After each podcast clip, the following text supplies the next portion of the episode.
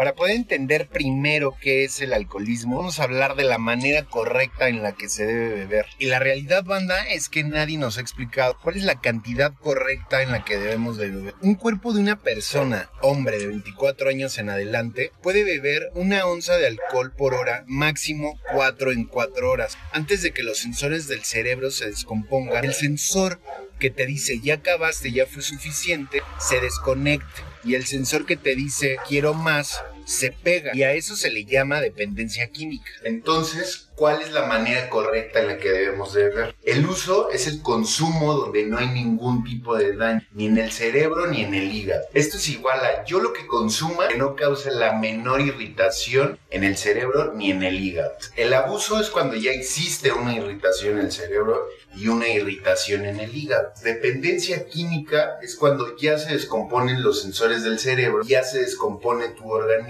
ya no metabolizas adecuadamente el alcohol. Y ahí es cuando se desencadena la dinámica de progresión de la enfermedad. Para que podamos entender un poquito mejor cómo es que funciona la dependencia química del alcohol en nuestro cerebro, vamos a intentar dejar de respirar durante 30 minutos. Bueno, pues esto va a resultar demasiado difícil. Lo mismo que harías tú por conseguir oxígeno es lo que hacemos nosotros por conseguir alcohol. Así es como se va desarrollando poco a poco la dependencia, aparte sobre todo la compulsión. El alcohol, como todos sabemos, es una droga que es socialmente aceptada. Las drogas se dividen en depresores, estimulantes y alucinógenos. Lo que no sabemos es que realmente el alcohol es un depresor. Te cierra los neuroreceptores de dopamina, te sube la dopamina y te hace sentir alegre porque te subió la dopamina, pero realmente lo que está pasando es que tu cerebro está deprimido. ¿Cuál es realmente la definición de alcoholismo? Es una enfermedad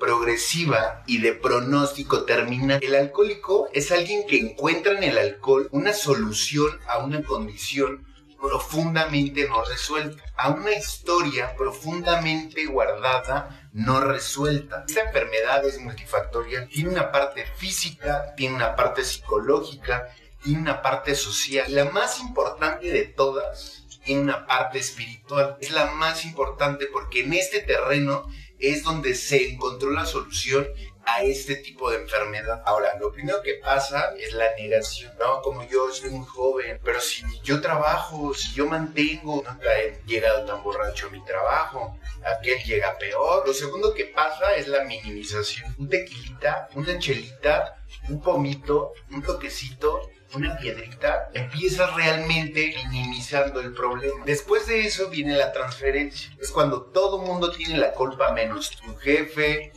perdió tu equipo, ya estás harto de tus hijos, ya estás harta de tu esposa, tienes muchas presiones. Por último, viene la racionalización. ¿Realmente seré alcohólico? ¿Cómo yo voy a ser alcohólico?